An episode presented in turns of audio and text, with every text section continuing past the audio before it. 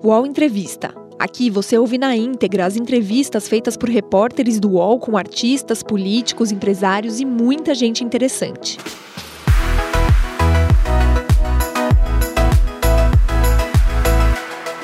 Olá, eu sou Thales Faria, estou, sou colunista do UOL, estou aqui acompanhado da Luciana Amaral, repórter do UOL em Brasília.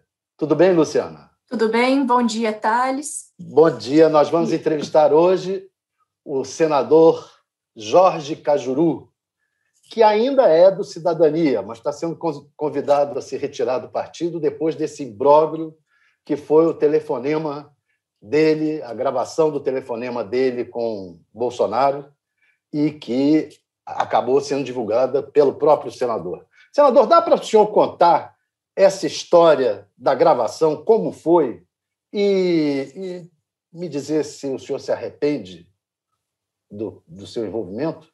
Bom, inicialmente, um bom dia, desejos de Deus e saúde a vocês e seus familiares. E estamos falando e comunicando para um mundo de audiência pelo UOL Notícias. Eu agradeço o espaço, que eu sei que é livre. Já trabalhei na Folha de São Paulo que para mim é o maior diploma de um jornalista é chegar a escrever na Folha de São Paulo. Portanto, o respeito que eu tenho por ela é enorme. A você, Thales Faria, que está entre os principais jornalistas do país.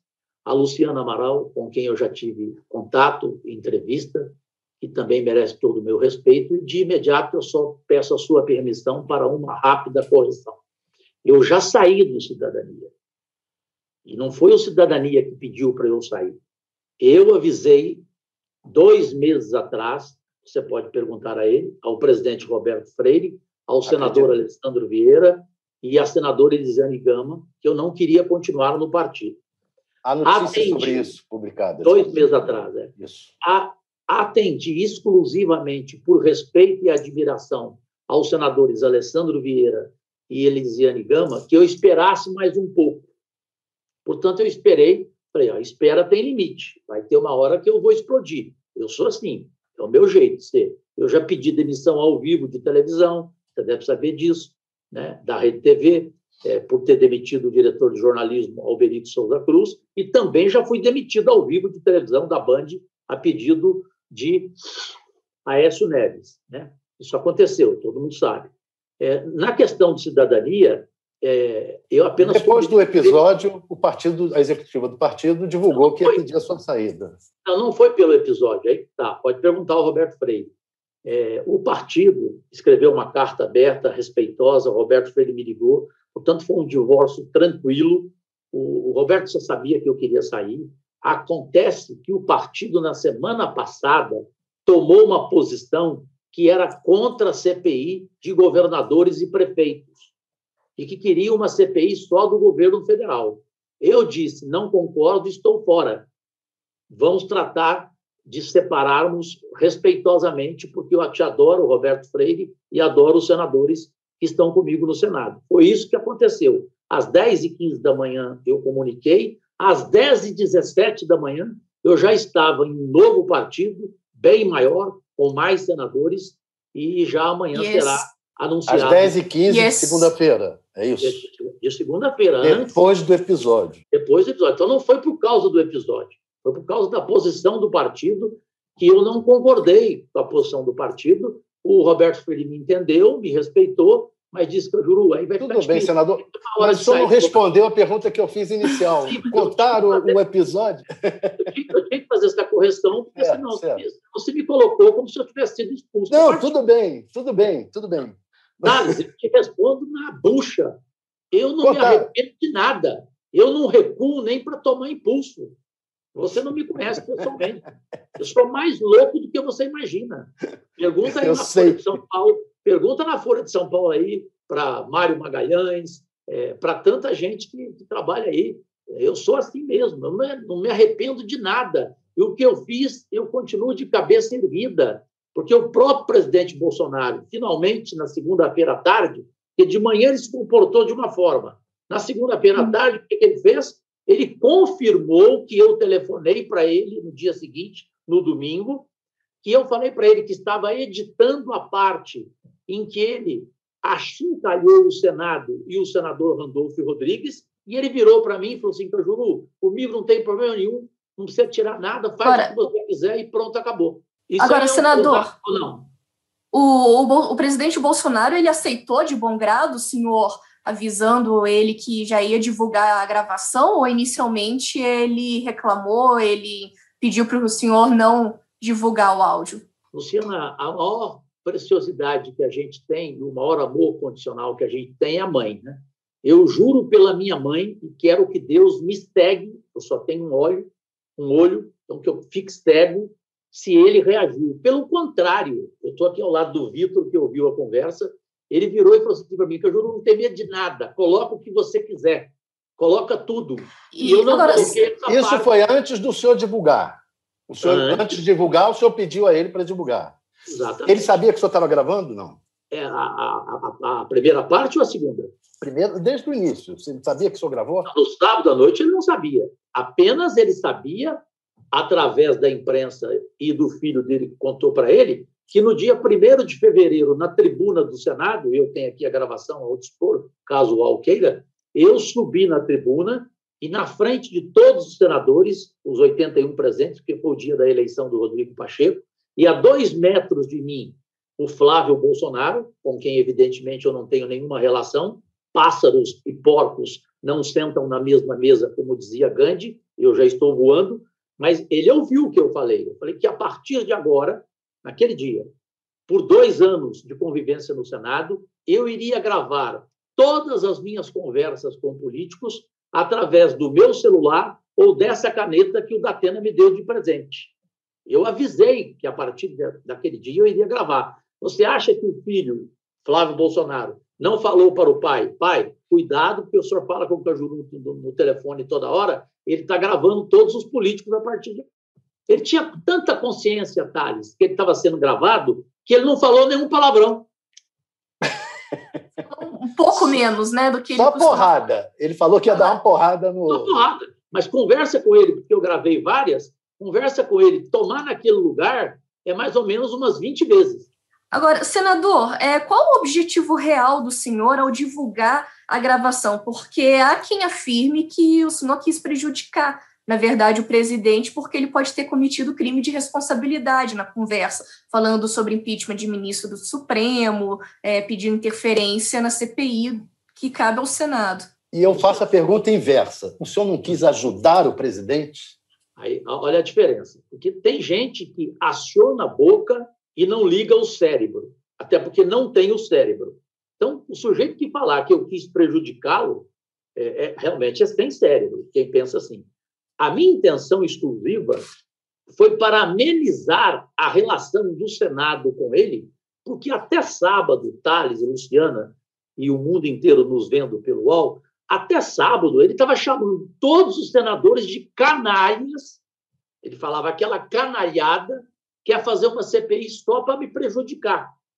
E se você ouviu a conversa com ele, eu falei por seis vezes o seguinte, presidente, o senhor é, colocou todo mundo no mesmo balaio. E não é verdade. Não só eu, como outros senadores que eu respeito lá dentro, querem uma CPI independente e não revanchista. E querem também apurar e investigar estados e municípios, porque houve desvio de 54 bilhões, houve corrupção no envio de dinheiro para cidades e estados. Então, não é verdade, presidente. Eu peço, inclusive, ao senhor no final da conversa você pode ouvir prometendo isso, que na sua próxima entrevista o senhor diga que eu telefonei para o senhor para deixar claro que eu não penso assim e muitos senadores não pensam assim. Nós queremos uma CPI justa, independente.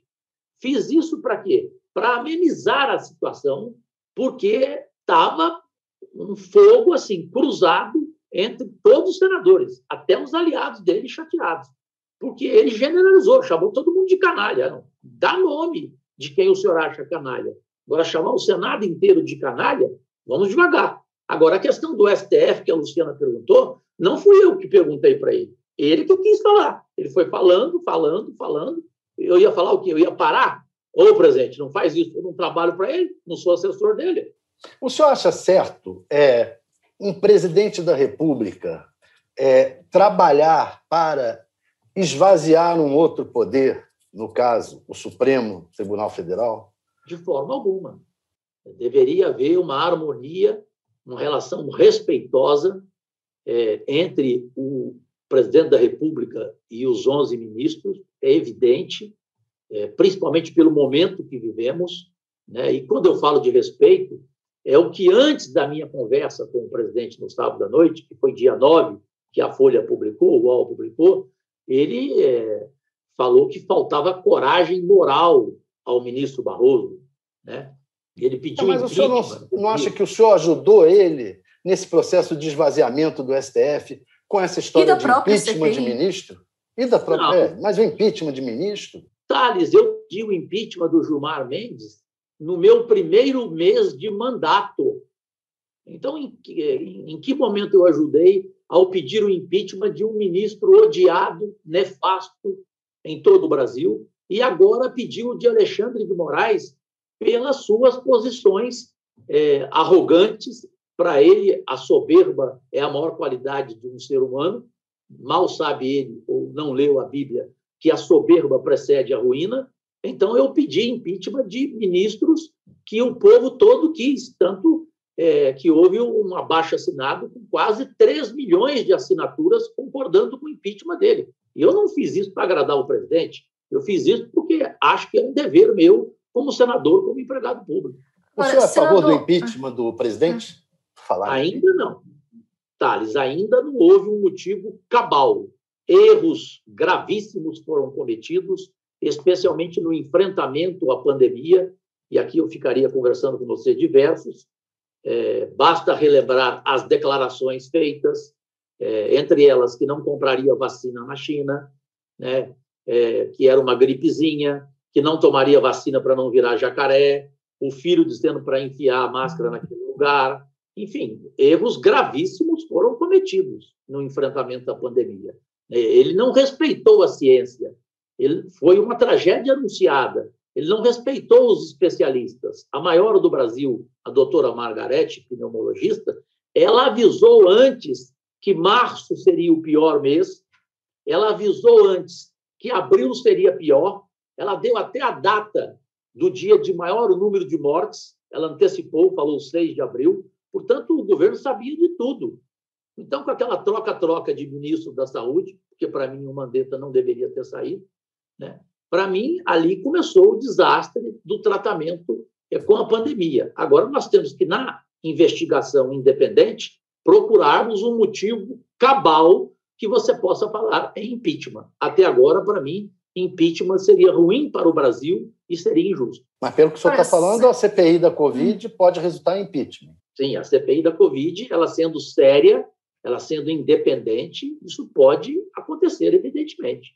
Né? Agora, oh. erros ele cometeu vários. O desrespeito à imprensa, que eu falei para ele, falei, presidente, não se trata a imprensa assim, presidente. Se trata a imprensa, o senhor quer calar a boca dela, com atitudes, tomando providências, fazendo o trabalho correto. A imprensa não vai bater no senhor por bater, não.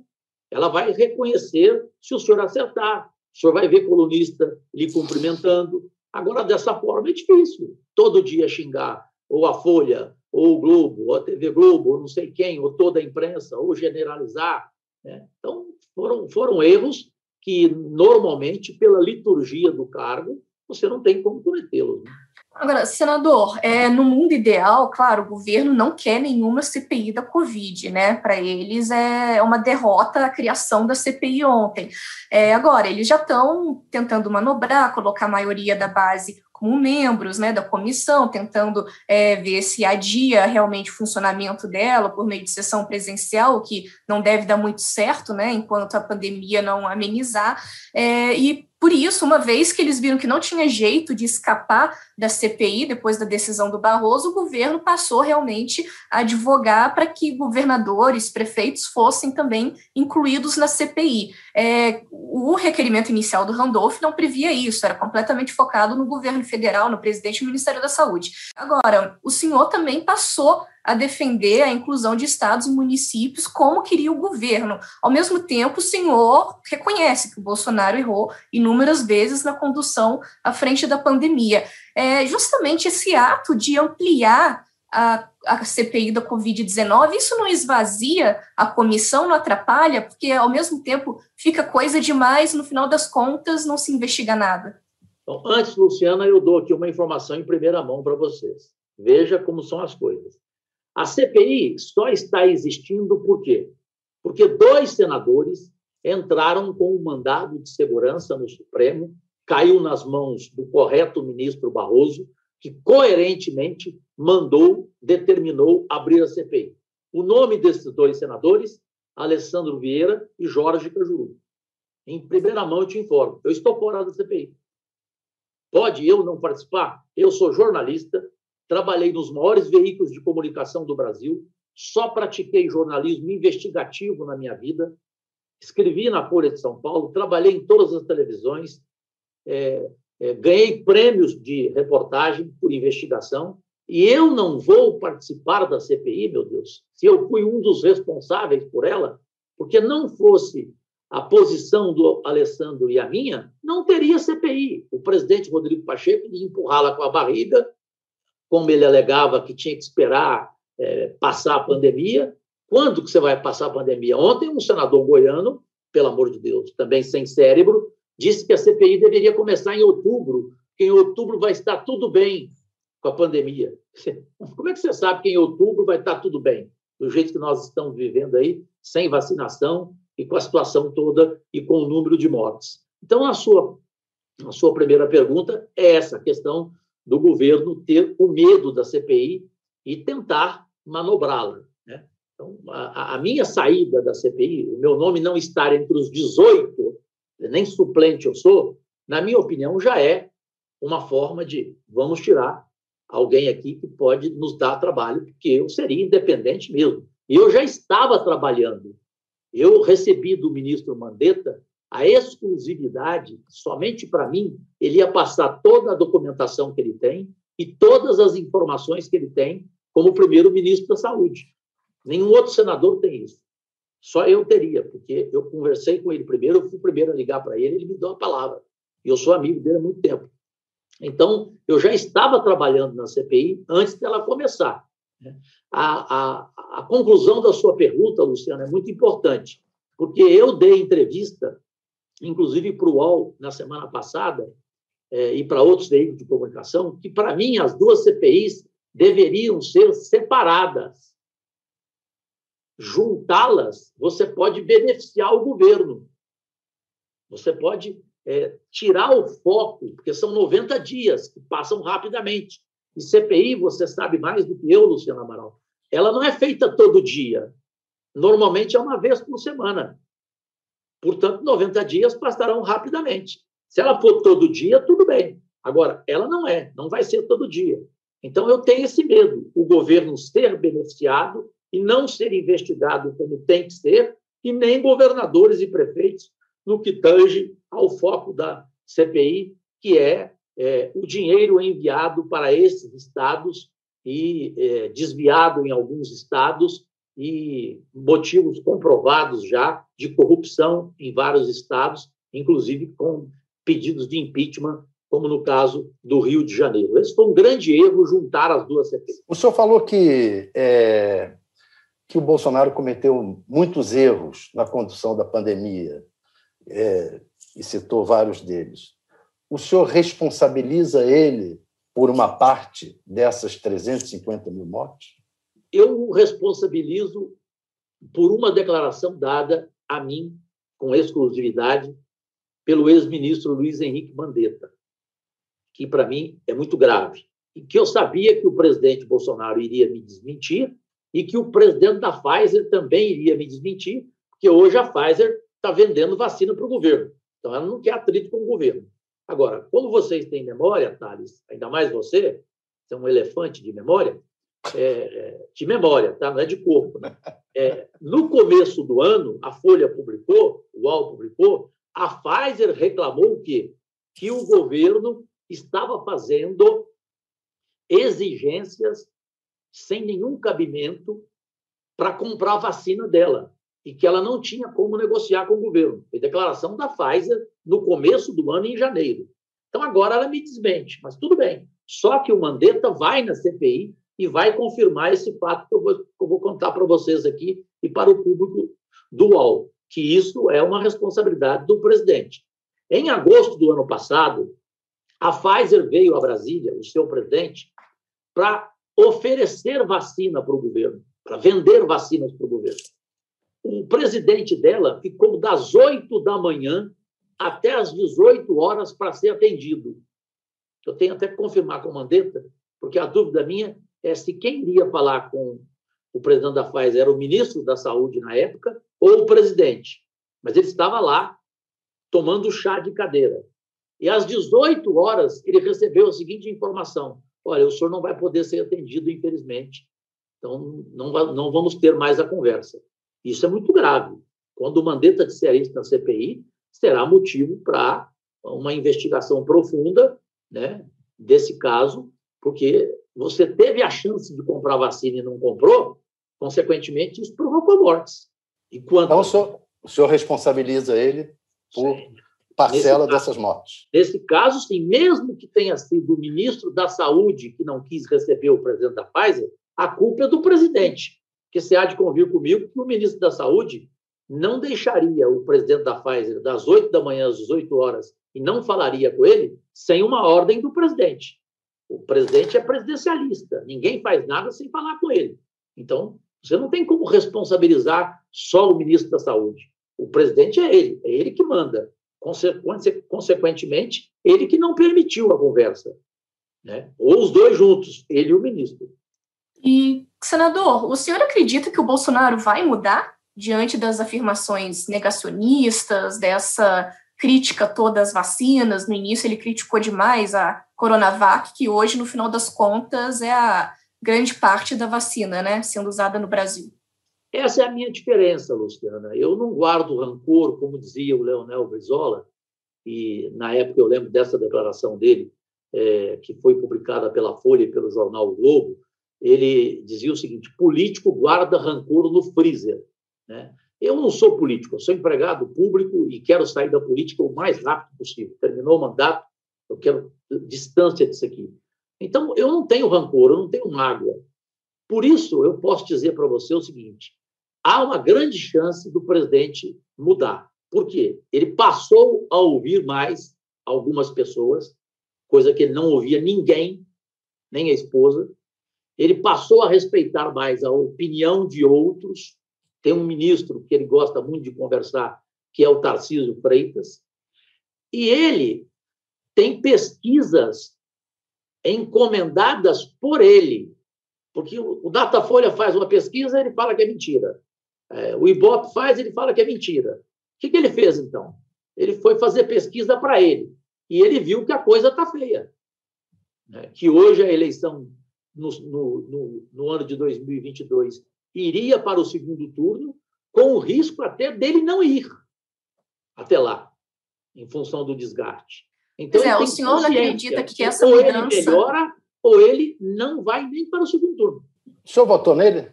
Graças a Deus, não. No segundo turno, eu não votei porque eu estava internado no Hospital Neurológico de Goiânia com uma cirurgia muito importante que eu tinha que fazer com o doutor Auro Ludovico. No primeiro turno, eu só votei porque eu era candidato, né, Thales? Então, eu fui lá, votei em mim. O resto, graças a Deus, não.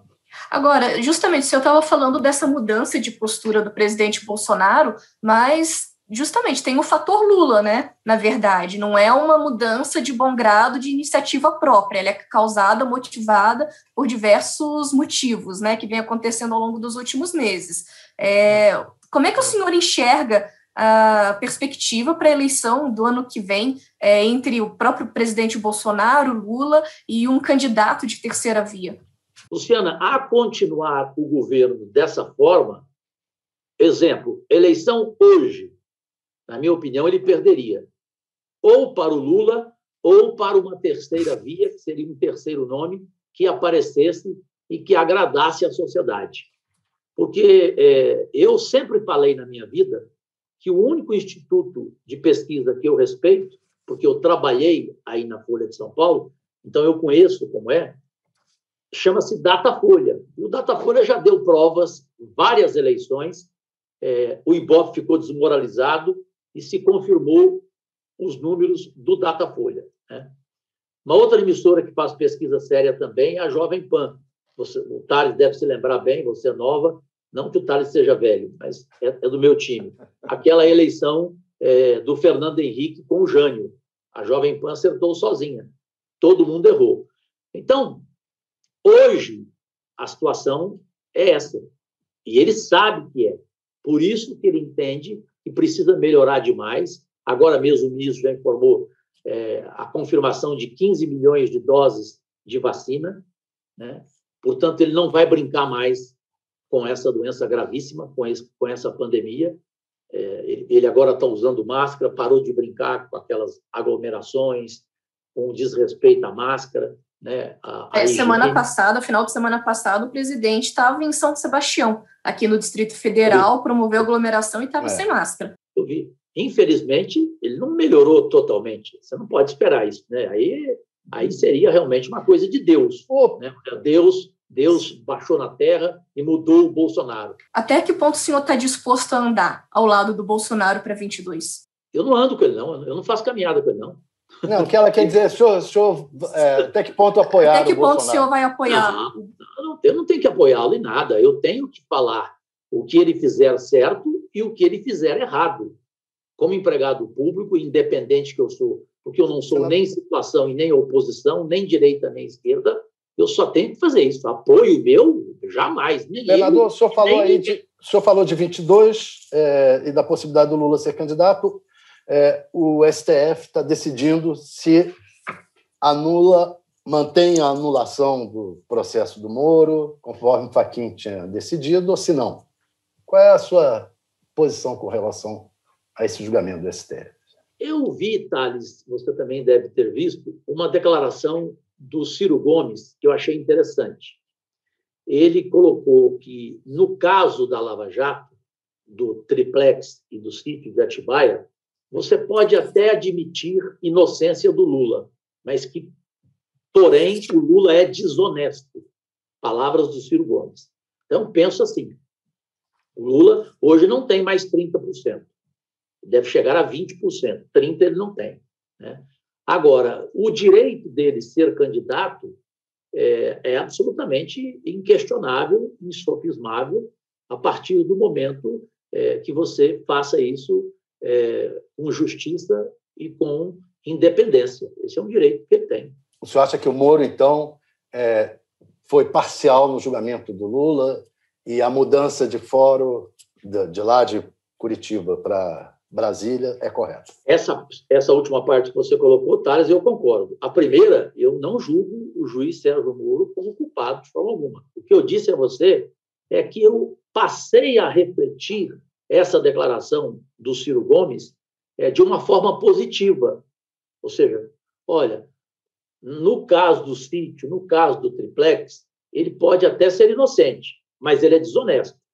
Agora, mesmo que ele seja inocente no caso do triplex e no caso do sítio, há outros motivos é, para chamá-lo de desonesto, porque o segundo governo dele foi uma roubalheira escandalosa. É, mas ele foi condenado no caso do triplex.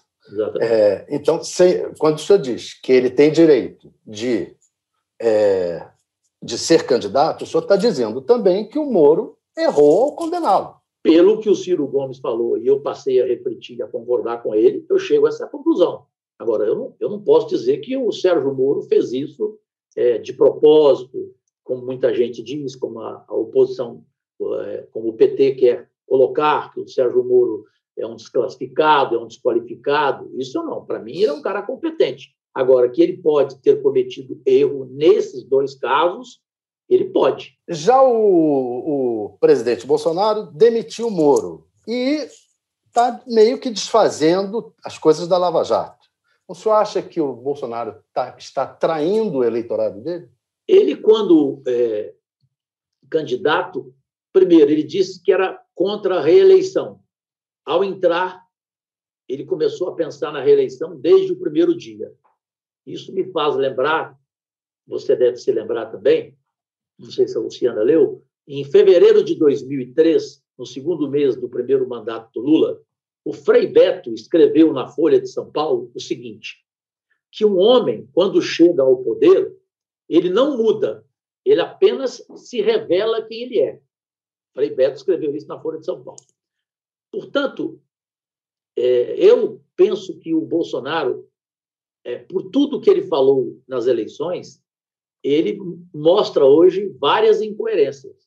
E o que você me perguntou, não há nenhuma, é, é, nenhuma forma de discordar de ti. Muitas incoerências, né, desde a reeleição, desde as promessas, né, e a, a forma de decepcionar o seu eleitor é exatamente agindo assim. Hoje ele não tem mais os 55% que ele tinha. Isso é óbvio. O UOL Entrevista volta já.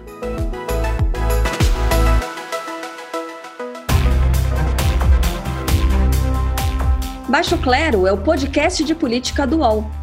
Toda semana eu, Carla Bigato, converso com os comentaristas Maria Carolina Trevisan e Diogo Schelp sobre temas que dominam a pauta política brasileira.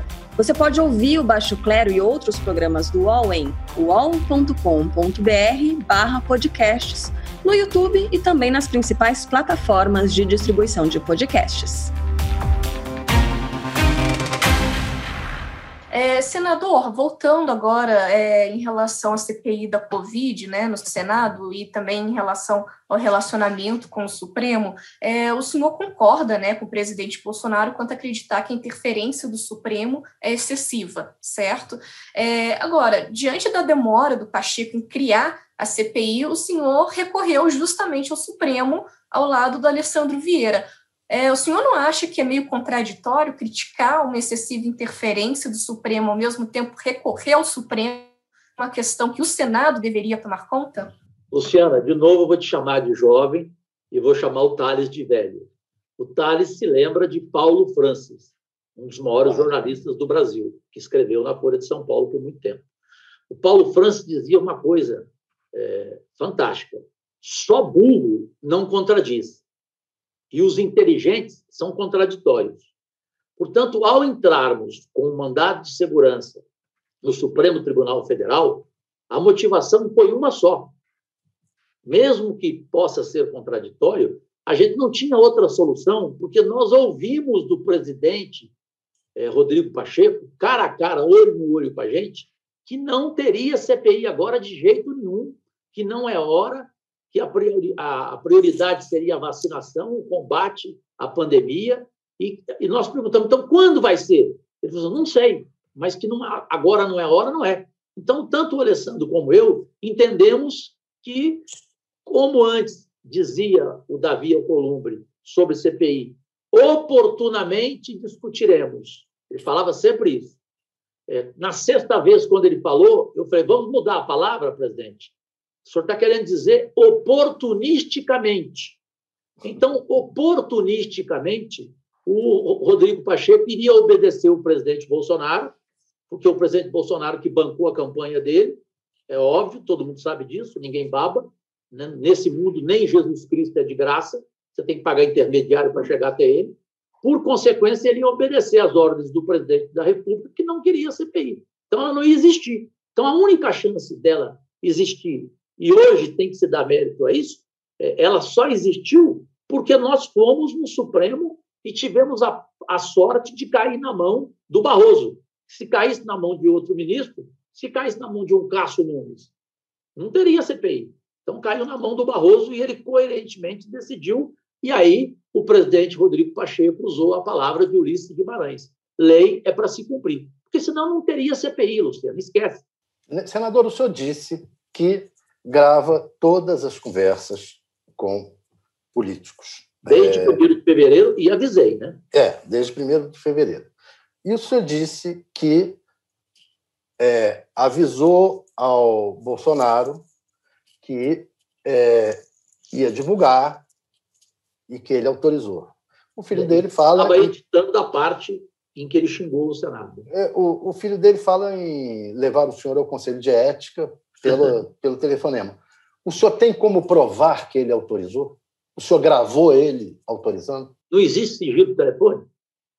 Sim. Como eu conversei com ele por um minuto, foi muito rápido, né? eu só liguei para ele para dizer para ele que o Girão estava conseguindo as assinaturas para ter a CPI de Estado e municípios e que naquele momento eu estava editando a conversa com ele e que estava tirando a parte quando ele achincalhou o Senado. Ele falou, Juru, pode botar tudo, não tem medo de nada, não. Literalmente. É só abrir. O senhor tem isso gravado? Não, isso eu não gravei porque a conversa foi rápida. Eu só gravo quando é uma conversa longa. Agora, tem sigilo telefônico, é só abrir. E ele, na segunda-feira, ele mesmo falou para a imprensa. Ele, e hoje ele voltou a falar, não voltou? Hoje cedo ele voltou a falar que eu liguei para ele, que eu falei para ele que eu estava editando a nossa conversa para botar no ar. Isso significa o quê? Se eu falei para ele que eu estava editando a nossa conversa, ele entendia o quê? Que eu iria colocar no ar. Tanto que ele falou: pode colocar tudo, não tem medo de nada, Carolina. Perfeito? Então, ele mesmo é o principal é, elemento a reconhecer isso. Sobre Flávio Bolsonaro me levar ao Conselho de Ética, eu tenho que rir, né? Vou fazer o quê? É, sobre o Flávio Bolsonaro falar em honra, logo ele, que não tem, que lhe falta exatamente isso, eu nunca fui denunciado por corrupção na minha vida, em 60 anos de idade. Polícia Federal nunca foi na minha casa e nunca irá às seis e meia da manhã por corrupção. Eu nunca serei manchete do Jornal Nacional por corrupção. Perfeito? Essa é a minha posição aqui, estou dando, dando aqui Agora, senador, é, publicamente. Então, é, é, quem tem que ir para o Conselho de Ética é o Flávio Bolsonaro. Vamos fazer o seguinte: no dia que eu for, ele vai também. Ele vai para explicar uma denúncia de corrupção e eu vou para explicar uma gravação que não é crime, conforme todos os juristas do Brasil estão dando opinião. Ontem, o advogado da USP falou que eu não cometi crime nenhum, porque eu coloquei a conversa dos dois, eu não coloquei só a fala do Bolsonaro, eu coloquei a gravação completa. Portanto, os advogados dizem que eu não cometi crime, os procuradores e promotores que eu conversei, todos disseram isso. Portanto, eu estou muito tranquila. E o próprio presidente admitiu publicamente ontem, anteontem e agora cedo de novo. Mas agora, senador, justamente o senhor fala, né, que o Bolsonaro realmente aceitou a gravação, é, falou tudo bem, pode divulgar. É, se ele está tão confortável com essa gravação, com a divulgação, por que, que o filho dele está tão irritado a ponto de te é, pedir a tua cassação no Conselho de Ética? E o filho dele não gosta de mim, porque sabe que eu não gosto dele. Primeiro, eu não gosto dele, né? Não é ele que não gosta de mim, eu não gosto dele. E quando saiu a denúncia contra ele, evidentemente eu publiquei nas minhas redes sociais. E ficou arara, ficou uma fera. Perfeito? Então nós não temos relação nenhuma.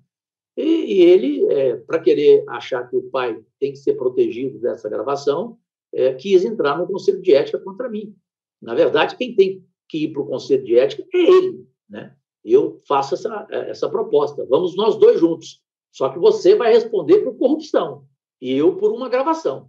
Minha vida. O senhor vê então como uma o senhor vê então como uma espécie de vingança pessoal, não necessariamente por causa do áudio com o presidente Bolsonaro. Completamente, vingança pessoal é aquilo que eu falei para você do, do, do Leonel Brizola, Luciano. Rancor guardado no freezer. Mas eu não tenho nenhuma preocupação com isso.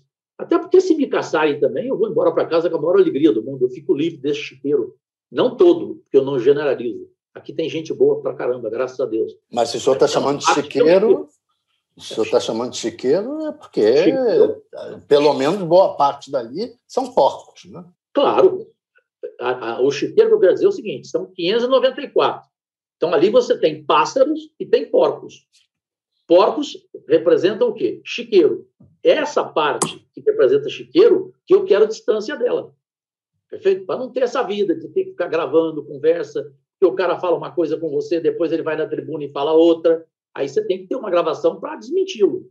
Então, isso aqui, para mim, não é ambiente que eu, que eu goste. Eu quero é, eu vou estar com 67 anos no final do meu mandato, eu quero é ir morar em Búzios, ouvir Chet Baker, ouvir Nina Simone, ouvir B.B. King, beijar na boca pra caramba, voltar a ler, voltar a pintura, a literatura. Isso que eu quero, Thales, pelo amor de Deus. Senador, estamos chegando ao final. Luciana, diga. É, eu ainda tenho mais algumas perguntas, por Diga. favor, para o senador. É, primeiro, senador, é, eu queria saber a tua perspectiva em relação à CPI da Lava Toga, né? É um pedido que já vem há anos, desde também com o presidente Alcolumbre, mas agora com a criação da CPI da Covid, o senhor tem a esperança de que vai andar? A esperança é o presidente continuar raivoso contra o Supremo Tribunal Federal e ele mandar o Rodrigo Pacheco atender o nosso pedido da CPI da toga, que eu prefiro falar CPI do Judiciário, para não mostrar que é um revanchismo contra o STF. O é tá uma investigação mandar... em relação aos tribunais. Hein? O senhor falou mandar o Pacheco, ele manda no Pacheco? É claro que manda. Ele, ele, ele bancou a campanha dele, velho. Você acha que tem almoço de graça, Thales? Tem? Não, não acho, não. Não acho que tem almoço de graça, não. Então, claro que manda, como ele mandava no Davi, ué. O Davi era um office boy de luxo. Era um picolé de chuchu, como diz José Simão. Só que nada feito enquanto o Pacheco estiver na presidência do Senado. Só que o Rodrigo é melhor. O Rodrigo é mais equilibrado, é mais justo. Não há dúvida. Agora, que ele não desobedeceria uma ordem do presidente para dizer toca para frente a CPI da toga, isso eu tenho certeza que ele é, atenderia o presidente prontamente, sim, senhor. E, senador, o senhor, então, anuncia amanhã oficialmente sua ida para o Podemos? Acertou com o Álvaro Dias, com a Renata Abreu? Como é que ficou? Não sei ainda qual o partido. Eu vou anunciar amanhã. Como é que, como é que, como é que você já sabe? Se eu vou anunciar amanhã, Luciana, você já quer que eu... Só vai oficializar. Decidido já está, não? Não, a, a, conversa, a conversa existe. Eu pedi, né, porque há seis meses eu estou nesse namoro com o Álvaro Dias e com todos do partido, porque é o partido que eu mais tenho relação. Eu respeito todos os integrantes, sou amigo pessoal da maioria deles, amigo, não é colega, que ali o que eu mais tenho é colega. No Podemos eu tenho amigos, tenho muito respeito ao partido, então eu solicitei é, o desejo de me filiar. Vamos, vamos ver se eles vão me aceitar. Né? É, o Álvaro Dias disse para o senhor conversar com os demais senadores do partido, ter o contato. O senhor está tendo esse contato com os demais senadores? Sim, claro, respeitosamente. É um direito. É, todos os partidos que você vai, você precisa entrar pela porta da frente, né, Thales? Perfeito. Mais, Luciana? É isso, acho que eu estou satisfeita. Só se o senador também quiser falar sobre próxima vaga no Supremo. Porque ó, a eu, próxima vaga. Eu posso dizer Só... a você o que eu estou fazendo. Eu estou entrando com uma emenda a uma PEC do senador Lazier Martins, é, que trata é, sobre o Supremo Tribunal Federal é, para que o presidente da República não seja mais ele, exclusivamente ele, responsável pela escolha de ministro. É, eu acho isso um absurdo. Principalmente o último que ele escolheu, que é um ser lusco-fusco, como ele nunca leu nem O Pequeno Príncipe, eu vou responder para ele o que significa. O senhor nem brilha, nem reluz. O senhor é um lusco-fusco, que é esse Cássio Nunes. Né? É, pelo amor de Deus, uma decepção. Então, virou ministro. É, essa é a PEC do senador Lazier. Eu vou entrar com uma emenda é, para que, a partir é, de agora, exista um tempo de mandato inferior a esses 30 anos que eles têm. Para mim, no máximo, tinha que ser oito. Admito chegar até a 12, mas nunca mais do que 12. E a, o outro ponto que eu falo aqui em primeira mão no UOL para vocês é o absurdo da idade do ministro. Vocês dois sabem que o Dias Toffoli virou ministro com menos de 40 anos. Portanto, quantos anos ele tem de, de, de, de presente de emprego que ele ganhou? 40 anos. Um sujeito fica no mínimo 30 anos no Supremo. Então, eu quero limitar o tempo de mandato. Essa é minha emenda à PEC do senador Lazia Martins. E o outro ponto também é, é limitar, é, além da idade, eu quero que seja a partir de 55 anos, para não acontecer isso. Um sujeito com menos de 40 anos virar é, ministro do Supremo Tribunal Federal. E o outro ponto que eu quero discutir é a questão da escolha da direção da Polícia Federal. Para mim, ela deveria ser feita como nos Estados Unidos o presidente do FBI. É, o Senado ser o responsável, e não somente uma pessoa, como no caso hoje, o ministro da Justiça. Essa vai ser a minha pé. Só complementar, pois é, porque agora um dos mais cotados para assumir a próxima vaga do Supremo é o atual advogado-geral da União, né, que até pouco tempo atrás era o ministro da Justiça, o André Mendonça, nessa toada de ministros evangélicos, né, que, que o presidente busca colocar no Supremo, ele próprio já falou. Como é que o senhor considera o nome do André Mendonça? Do mesmo modo do anterior, não tem preparo para ser ministro do Supremo Tribunal Federal e vai ser ministro, vai receber esse presente por uma questão de igreja, para o presidente da República atender os evangélicos. Pelo amor de Deus, que dízimo maravilhoso é esse? Né? E do mesmo, do mesmo modo é, que eu acompanho essa PEC, que o presidente não pode sozinho escolher um ministro, deveria haver uma comissão de juristas, de pessoas preparadas para fazer essa escolha, né, você tem que saber analisar é, a pessoa. O, o Cássio Nunes, o presidente Bolsonaro, nem conhecia. Quem colocou o Cássio Nunes foi o Centrão, né, o triste Centrão, que foi lá no Palácio e convenceu o presidente. Então, foi um toma lá da cá. Senador, é, já que estamos acabando, de, acabando de falar os assuntos mais sérios, e o senhor é um homem que se envolveu em tantas polêmicas. Essa história do Túlio, que história é essa de pai do filho do Túlio? Isso é tão ridículo. Programa de fofoca em televisão, Thales. Eu trabalhei 40 anos na televisão brasileira em carreira nacional. Quando falta um assunto para eles, eles puxam lá atrás alguma coisa. Isso tem 28 anos. Isso já foi publicamente discutido, em programas de televisão, no sofá da Hebe, que eu não era o pai de forma alguma, porque diziam que eu era o pai, porque a menina, que hoje está com 28 anos de idade, a Marcela, ela usa óculos e é estrábica. Então, eu sou pai de todas as meninas que são estrábicas e usam óculos, pelo amor de Deus.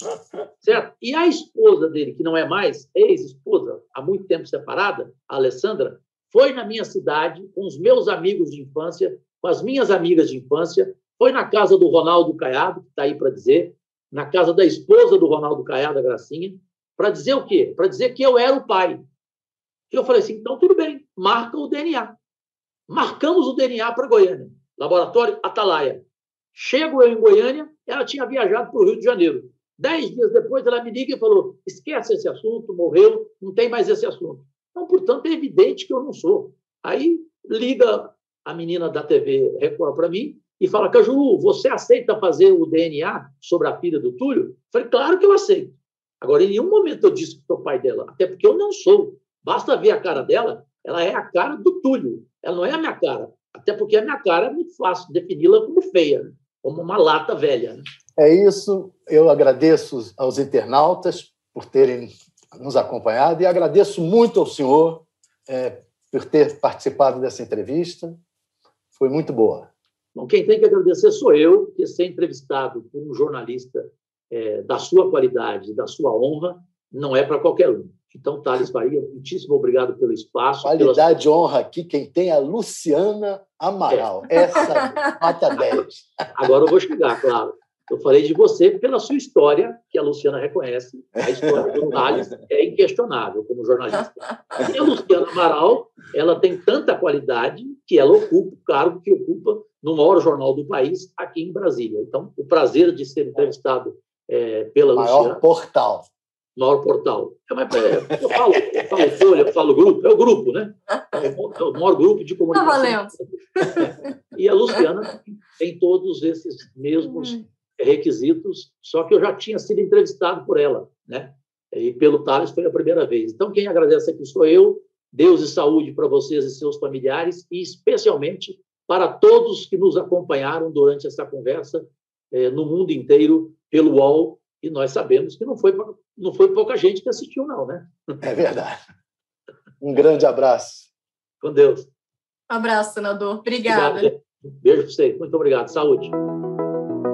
UOL Entrevista e outros podcasts do UOL estão disponíveis em uol.com.br/podcast. Os programas também são publicados no YouTube, Spotify, Apple Podcasts, Google Podcasts e outras plataformas de distribuição de áudio.